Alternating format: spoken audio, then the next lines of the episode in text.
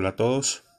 El día de hoy tenemos una gran reflexión acerca de lo que consideramos maravilloso e importante en la vida. Hace unos días tuve la, oportunidad y, yo diría que la, la fortuna de leer uno de esos textos que uno se encuentra cuando rebusca libros, rebusca revistas y, periódicos. Y, ese texto decía, tenía un subtítulo bastante interesante, decía Las siete maravillas del mundo. Y, básicamente la historia cuenta que había un grupo de estudiantes eh, de la materia de geografía e historia. Y justo en ese momento el profesor estaba dando un tema súper interesante y era eh, hablar sobre las siete maravillas del mundo. Cuando terminaron de, escuchar la clase, de compartir conocimientos eh, e ideas, eh, el profesor divide el salón en diferentes grupos de trabajo y les pide que, que realicen la lista de lo que para ellos consideraban eh, las siete maravillas del mundo actual. Es decir, en cada grupo tenían que identificar y definir cuáles eran esas maravillas que actualmente el mundo, el mundo tiene. Eh, después de hacer consenso, después de debatir, después de que cada grupo eh, tuviera la posibilidad de, de, leer, de investigar, de, compartir sobre las, las, las, las cosas de cada uno de los integrantes, se llegó a la conclusión de que eh, en su mayoría los grupos habían definido como, como la primera maravilla las pirámides de Egipto. Eh, en segundo lugar habían definido eh, el Gran Cañón en los Estados Unidos como la segunda maravilla. La tercera maravilla eh, para ellos o para la gran mayoría era el canal de Panamá. La cuarta maravilla eh, era el Empire State en New York. Eh, la quinta maravilla, la Basílica de San Pedro. La sexta maravilla, la Gran Muralla, la Gran Muralla China. Y como última y séptima maravilla, la Torre Eiffel en, Francia.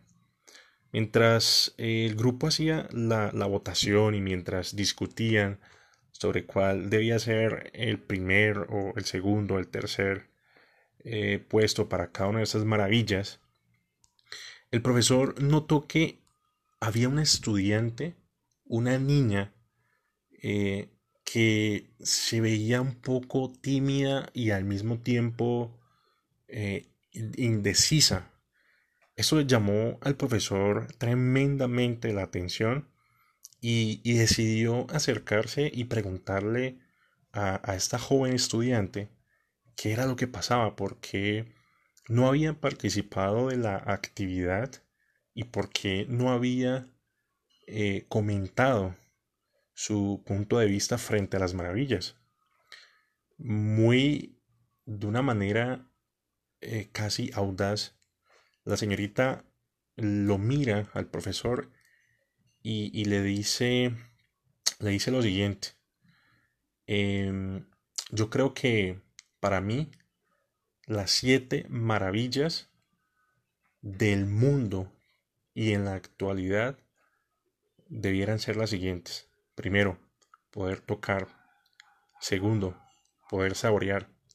Tercero poder ver y mientras la niña empezaba a describir cuáles eran para ellas eh, las maravillas más importantes, el salón empezó a quedar en silencio.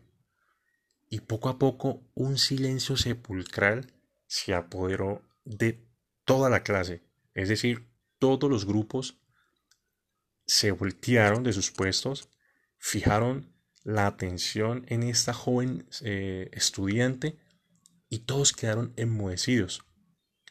Ahora bien, ya les había dicho que para ella la primera maravilla era tocar, la segunda poder saborear, la tercera poder ver, la cuarta poder escuchar, aún en medio de, de, de su timidez, continuó hablando y expresó que la quinta maravilla era poder sentir, la sexta poder reír y la séptima poder amar. En ese momento, todos, absolutamente todos quedaron impresionados, eh, maravillados. O sea, a nadie se le hubiese ocurrido pensar que las maravillas del mundo y de la actualidad eran poder contemplar los dones y esos regalos que de alguna u otra forma Dios, Dios nos entregó. ¿sí? Esa es la, la reflexión que quiero compartirles a todos ustedes.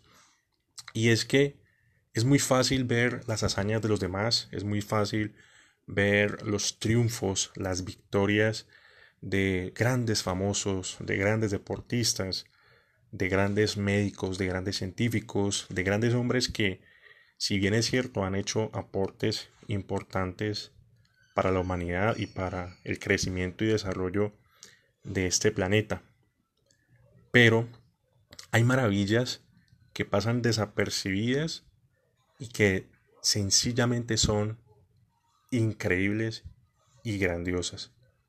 Es por eso que hoy quiero compartirte esta reflexión y decirte que recuerdes que las cosas más maravillosas te acompañan a ti y serán parte de ti por el resto de toda tu vida. Querido oyente, te deseo un día espectacular y mucha paz y mucho amor para ti y tus seres queridos. Nos vemos en un siguiente podcast. Chao.